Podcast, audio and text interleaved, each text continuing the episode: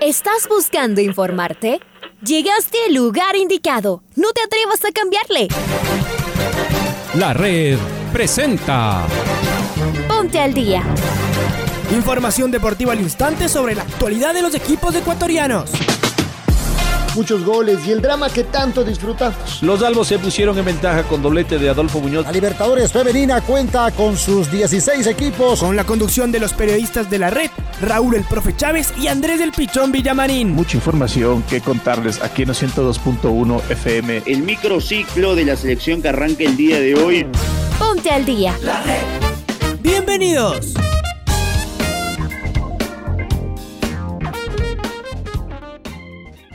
Amigos, amigas, oyentes de los 102.1 FM de la red, sean todos bienvenidas, bienvenidos aquí a Noticiero al Día en su primera edición. En este lunes 22 de marzo les damos la cordial bienvenida, un fuerte abrazo. Soy Raúl Chávez y estaremos compartiendo con ustedes la información más importante del deporte nacional e internacional. Así que de inmediato arrancamos con los titulares.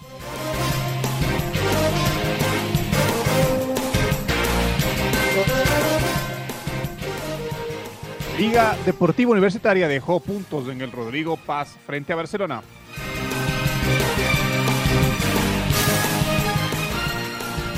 Sociedad Deportiva Aucas sumó puntos en el Hokkaido.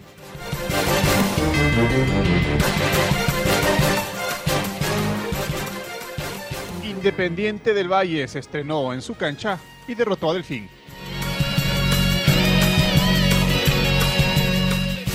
Universidad Católica remontó a Guayaquil City.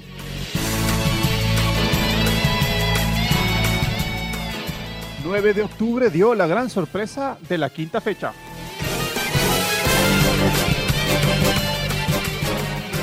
Ningún equipo ambateño pudo ganar este fin de semana.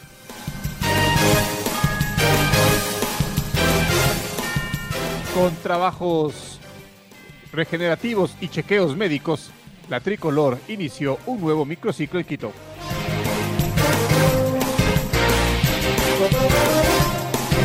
Richard Carapaz, la locomotora del Carchi y Jonathan Caicedo inician su temporada con la Vuelta a Cataluña que se inicia hoy.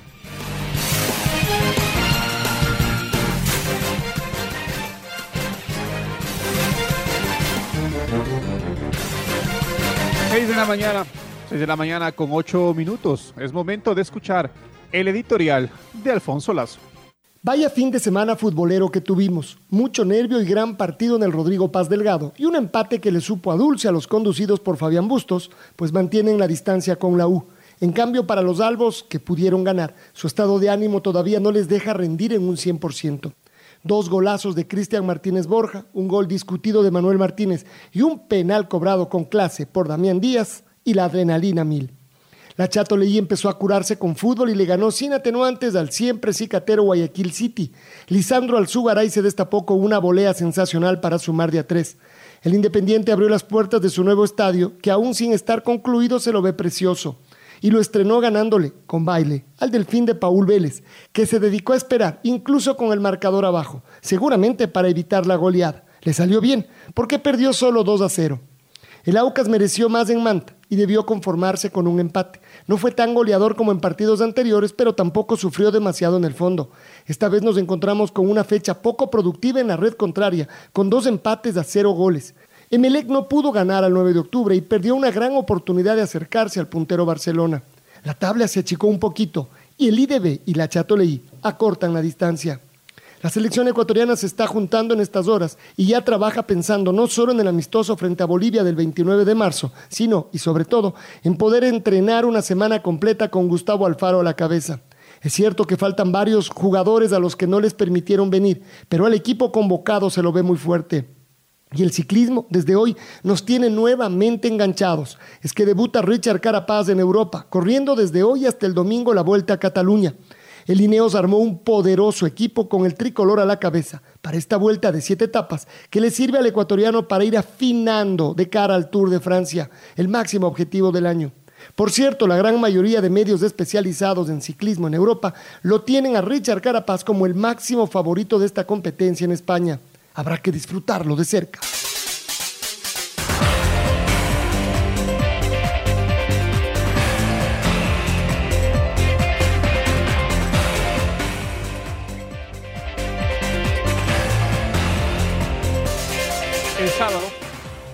El sábado se reeditó la final del 2020 en el estadio de Rodrigo Paz Delgado. Albos y Canarios igualaron 2 a 2 en el reinicio del torneo. La U recibirá a Mushuk Runa. Estamos con nuestro compañero Patricio Javier Díaz, quien nos va a hablar del empate entre Albos y Toreros. Hola Pato, buen día, ¿cómo estás? ¿Qué tal Raúl Andrés, amigos amigas de Noticiero del Día? ¿Cómo están? Muy buenos días. Liga Deportiva Universitaria empató 2 a 2 con Barcelona. Cristian Martínez Borja puso en ventaja a los albos en el cierre del primer tiempo con un gol polémico, por decirlo menos, eh, tras una falta de Garcés sobre Guerra. Emanuel Martínez empató el compromiso. Y en la segunda parte, tras una mano de José Quintero en el área, Damián Díaz cobró de manera magistral un tiro penal, con lo cual empató el choque, eh, eh, puso en ventaja, perdón, a Barcelona en el choque. Y apenas unos segundos después, Cristian Martínez Borja con una gran acción, una media vuelta sensacional fuera del área, clavando la pelota a un costado de, del arco de, mm, eh, de Burray, puso el definitivo 2 a 2. Se dio un punto Liga Deportiva Universitaria ante el campeón ecuatoriano que sigue a buen ritmo, mientras que el cuadro que dirige Pablo Repeto sigue dejando dudas tan, no solo de su accionar, sino también en cuanto a los eh, resultados. Quedó a cuatro puntos de quien está en el liderato, eh, recién habiéndose jugado cinco fechas del fútbol ecuatoriano. El próximo fin de semana, recordemos que hay una para de, eh, debido a los partidos amistosos que va a jugar la selección. Era una para prevista para que se juegue fecha eliminatorias, pero como todos sabemos esto no va a acontecer. Así que la selección realiza partidos amistosos y la actividad de Liga Deportiva Universitaria se, en cuanto a competencia se refiere, eh, regresa el, en el fin de semana del domingo 4 de abril cuando se enfrente a Mushurruna en el Estadio Rodrigo Paz Delgado. Para el Noticiero del Día informó Patricio Javier Díaz.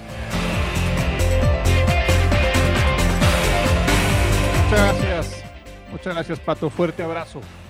Es momento de escuchar al delantero Cristian Martínez Borja, el goleador de la U, y sus reacciones luego del empate frente a Barcelona.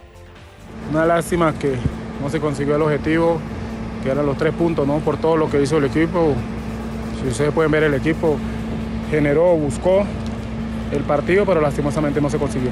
Cuéntame cómo fueron los goles. ¿ah? El primero un pivoteo en el área y el, y el otro es un golazo. Y muy similar al de Cuenca, por la media vuelta, digo, ¿no?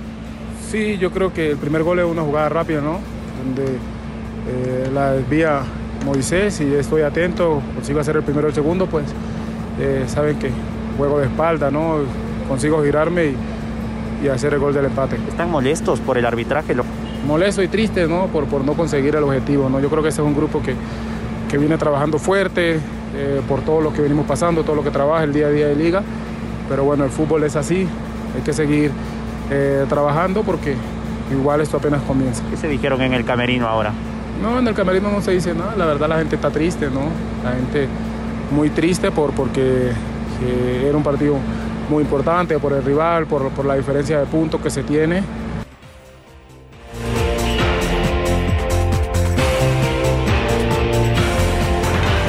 Ahí escuchamos al goleador, al goleador colombiano de la U, Cristian Martínez Borja. Ahora es momento de escuchar al defensa central Franklin Guerra, lo que dijo después del empate frente a Barcelona. Todos los partidos que jugamos con Barcelona siempre hemos sido superiores en los 90 minutos, jugadas puntuales y créeme que no me gusta hablar de los árbitros o poner excusas, pero... Era falta. Era falta, o sea, hay que decir las cosas que son. La primera jugada me saca amarilla, la primera jugada... Y la misma León no. A León no, no le sacó nada, me pita una falta a mí en el área cuando yo cabezó primero y acá en el gol de Barcelona no pitó nada, no se me montó encima. 102. Pues te digo, no es excusa, eh, nosotros tuvimos las ocasiones para poder hacer los goles, no los convertimos, ellos aprovecharon dos pelotas paradas, supimos empatar el partido, lo pudimos haber ganado, pero quedaron empatados, nos duele por, por todas las ocasiones que, que, que hicimos. ¿no?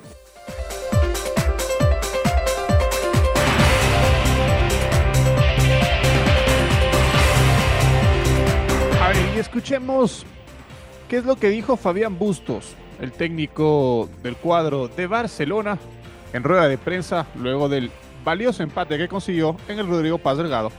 Bueno, creo que fue un partido intenso, muy parejo, obviamente con sus armas, territorialmente terminaron ellos dominando, pero cuando pudimos le sacamos la pelota y también tuvimos nuestras situaciones. Parece que un partido parejo en situaciones de gol, con dos de los tres, cuatro mejores equipos del país, eh, obviamente candidatos a pelear así las etapas y, la final y llegar a la final. eh, muy duro, muy complicado, muchos, muchos argumentos positivos el rival como para que teníamos que anular, algunos pudimos, algunos nos costó y nosotros también, ofensivamente creo que al principio empezamos fríos, luego eh, empezamos a soltarnos y creo que tuvimos nuestras chances. Eh, me parece que el resultado se ajusta a lo que pasó dentro del terreno de juego.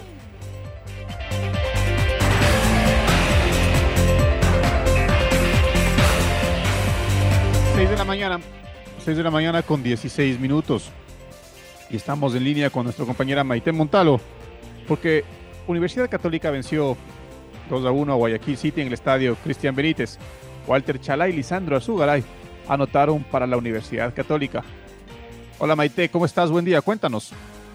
Muy buenos días, Andrés y Raúl. Les envío un fuerte abrazo a cada uno de ustedes y también para nuestros oyentes de la red. Y les tengo noticias importantes para todos los hinchas del equipo Camarata, porque la Universidad Católica se reencontró con el triunfo, dio la vuelta al marcador y ganó frente a Guayaquil City de visita. Ahora les voy a comentar algunos de los detalles de este encuentro que de seguro eh, viene con esta buen sabor de victoria para el equipo dirigido por Santiago Escobar.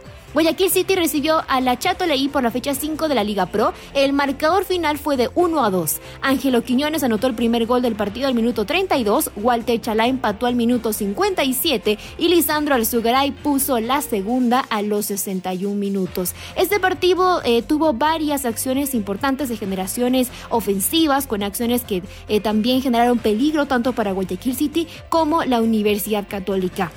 Como les comentaba, la primera anotación llegó al minuto 32. Parrales habilitó de cabeza a Ángelo Quiñones, quien eludió a Mosquera y dentro del área remató de derecha para vencer a Galíndez, abriendo así el marcador. De esa manera se terminaba el primer tiempo y ya para los segundos 45 minutos Católica realizó variantes. Andrés López fue reemplazado por Gregory Anangono, saliendo en búsqueda del empate, el cual lo consiguió al minuto 57 cuando Chalá, tras una buena jugada colectiva dentro del área chica, remató de izquierda para poner el 1 a 1. Tras varias acciones, Guayaquil City intentó reaccionar. Parrales, luego de un desborde de Marcos Caicedo dentro del área chica, remató sobre horizontal. A los 76 minutos, Agustín Ale se perdió la del empate cuando solo dentro del área remató de cabeza y el balón se fue justo al poste derecho. El partido finalizó, eh, como les comentaba, 1 a 2 a favor de la Universidad Católica. En la fecha 6, Guayaquil City visitará a técnico universitario y Universidad Católica recibirá a Macara. Esa es la información que les tengo, queridos compañeros. Se viene también esta para por la fecha FIFA, donde la Católica y también Guayaquil City y varios equipos del fútbol ecuatoriano tendrán descanso previo a lo que será eh, este convocatoria de la tricolor. Regreso con ustedes, compañeros, con mucho más. Un fuerte abrazo.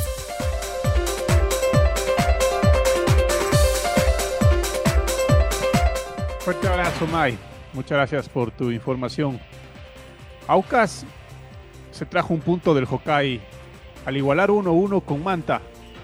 Adelantó para el cuadro eh, de Manta Martín Alanis y empató el negro Figueroa para Sociedad Deportiva Aucas. Escuchemos lo que dijo Héctor Vidoglio, el director técnico de Sociedad Deportiva Aucas.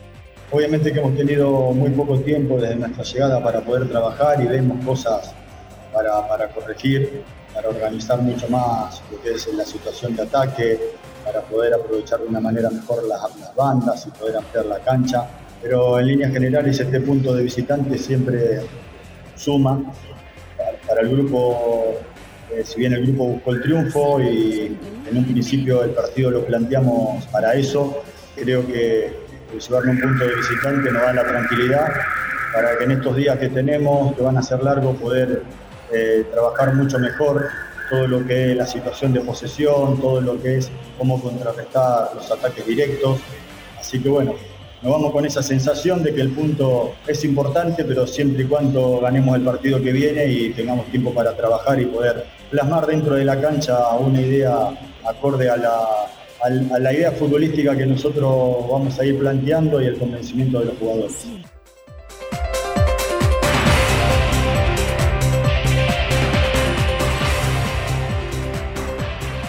Goles de Lorenzo Farabelli y Montenegro, Independiente del Valle ganó 2-0 a Delfín en un día importante, en un día histórico para la institución, pues presentaron su nuevo estadio. Se jugó por primera vez en su estadio. Escuchemos a Renato Paiva, el técnico rayado y sus reacciones luego del triunfo 2 a 0 frente a Delfín. Sabíamos que necesitábamos de algún tiempo de adaptación, de percepción de este campeonato, de relación jugadores-entrenadores y entrenadores-jugadores. Cuando perdimos eh, estábamos no tranquilos, estábamos tristes, pero conscientes de lo que estábamos haciendo, como estamos ahora y no pensamos que esto es, va a ser siempre así. La verdad es que el trabajo se está reflejando en el, en el campo y en los partidos. Estamos haciendo goles, cosa que no hemos hecho en, en, los partidos que perdimos. Fallamos muchas oportunidades. Estoy siempre hablando de lo mismo, pero es la realidad. Y ahora, claro, el trabajo que estamos haciendo con el tiempo se va, a aparecer en la cancha. Y hoy muy bien el equipo. Por lo tanto, continuar a trabajar, partido cerrado, próximo partido ya para preparar, ahora descansar. Muy contentos por uh, la victoria en un día tan especial para el club.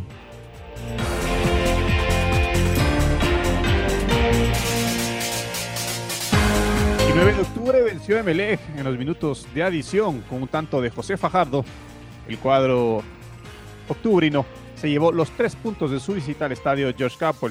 Tras una primera mitad sin goles y con poca emoción, el marcador terminó equiparado en cero. Para la segunda etapa, Emelec salió con fuerza y en busca de los tres puntos. El bombillo lo intentó en varias ocasiones, pero el grito de gol fue frustrado por Luis Romero y sus despejes con los puños por su parte.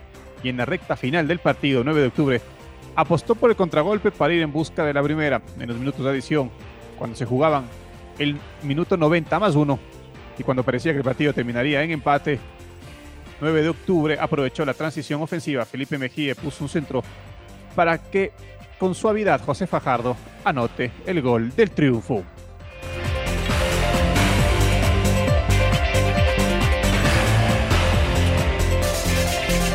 Los equipos zambateños tuvieron un fin de semana carente de resultados de sábado por la tarde. En Echa Leche, Muchugruna y Macará no se hicieron daño e igualaron sin goles. El partido fue muy discreto y recién sobre el final hubo dos opciones de gol, una para cada lado.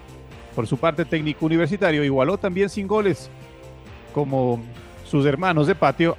Ante el necesitado Olmedo, el equipo del rodillo sigue sin ganar en el campeonato y según informaciones de la prensa de la ciudad, el Cheche Hernández estaría con las horas contadas.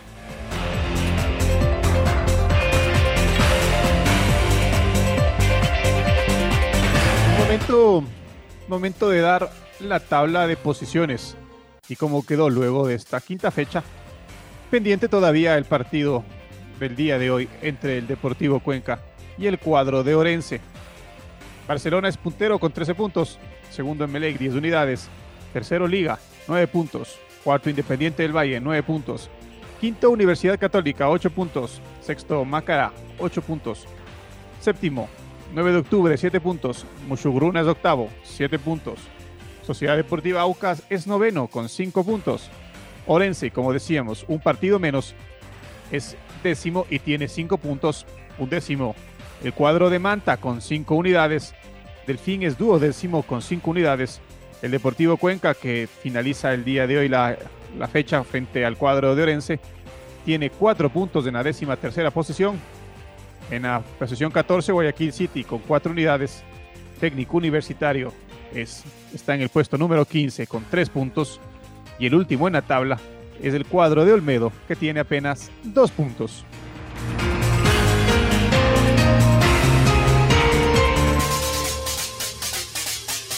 Y vamos a pasar con nuestro compañero Pablo King, porque los jugadores de Barcelona y Liga Deportiva Universitaria fueron los primeros en llegar a la concentración de la Casa de la Selección para el microciclo de preparación y el juego amistoso frente a la selección de Bolivia en la fecha FIFA de este marzo 2021.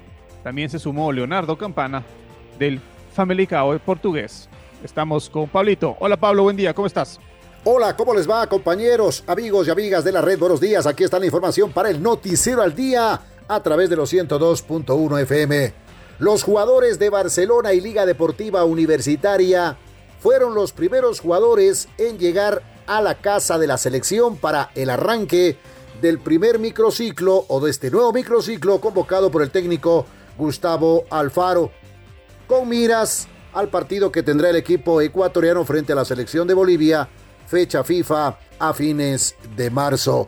También se sumó a la concentración Leo Campana en la casa de la tricolor. Los jugadores Pedro Pablo Perlaza, Jordi Alcíbar, Damián Díaz, Fernando León, Leonel Quiñones iniciaron el trabajo con los chequeos médicos respectivos correspondientes y también cumplieron en horas de la tarde un trabajo de gimnasio y también tareas recreativas. Este microciclo es de preparación para el vistoso fecha FIFA frente al combinado boliviano. Los jugadores, en cambio, que militan en el exterior, llegarán poco a poco a la casa de la selección. La tricolor ha comenzado un nuevo trabajo en un nuevo microciclo de la mano del técnico Gustavo Alfaro. Esta es la información para los amigos y amigas de la red, los amigos y amigas del noticiero al día en los 102.1 FM. Buenos días, compañeros.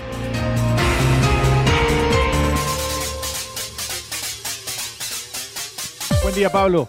Nos volvemos a reencontrar en instantes nada más en la primera luz.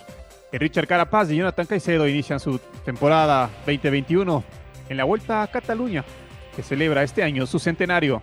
Richard será el líder del Team Ineos, mientras que Caicedo será parte del EF Education Nipo para la prueba que se desarrollará entre el día de hoy 22 y el 28 de marzo. El inicio de la prueba, que recorrerá un poco más de mil kilómetros, será en la localidad de Calella. Estamos con Marco Fuentes, quien nos va a ampliar la información del ciclismo. Hola Marco, buen día. ¿Qué tal Andrés, Raúl, amigos, amigas? Tengan todos ustedes unos eh, muy buenos días eh, a través eh, de la red. En efecto, la temporada 2021 para Richard Carapaz, el corredor ecuatoriano del Ineos Grenadiers, arranca este día 22 de marzo con la participación en la Vuelta a Cataluña, un evento que en este 2021 celebrará su centenario tras haber sido suspendido el año pasado a causa de de la pandemia. Richard, eh, quien cumplió toda su pretemporada en el territorio ecuatoriano, estará liderando la formación británica y, así también ya lo confirmaron los eh, responsables del equipo a través de todas sus redes eh, sociales. Carapaz estará acompañado en esta prueba por un equipo que lo integran Jonathan Castroviejo, Rohan Dennis, Richie Port, Luke Rowe, Geraint Thomas y Adam Yates. Eh, ellos estarán compitiendo a lo largo de las eh, siete etapas eh, de las que se compone esta Vuelta a Cataluña,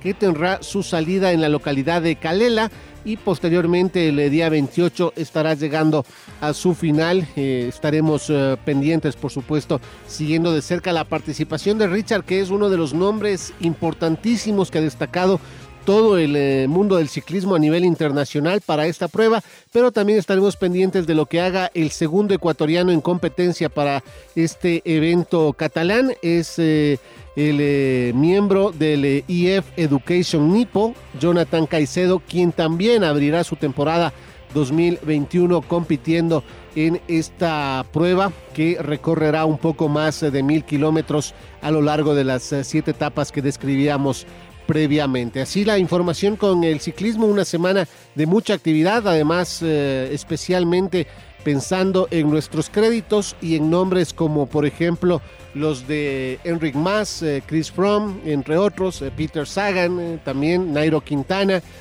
también gente que estará presente en este evento y que pertenecen a esa élite del World Tour de la Unión Ciclista Internacional. Esto es lo que les podemos informar. Nosotros nos reencontramos más adelante. Amigos y amigas, eh, un abrazo grande para todos ustedes.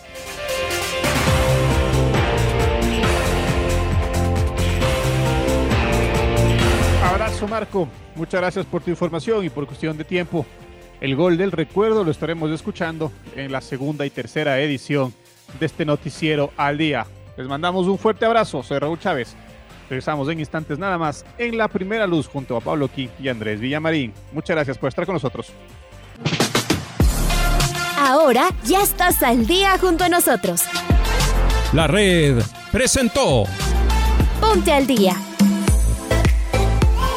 Informativo completo sobre la actualidad del fútbol que más nos gusta, en donde estés y a la hora que tú quieras. Quédate conectado con nosotros en las redes de la red. Síguenos como arroba la red Ecuador y no te pierdas los detalles del deporte minuto a minuto. Escúchanos en vivo en TuneIn y en los 102.1 FM en Quito. ¡Te esperamos!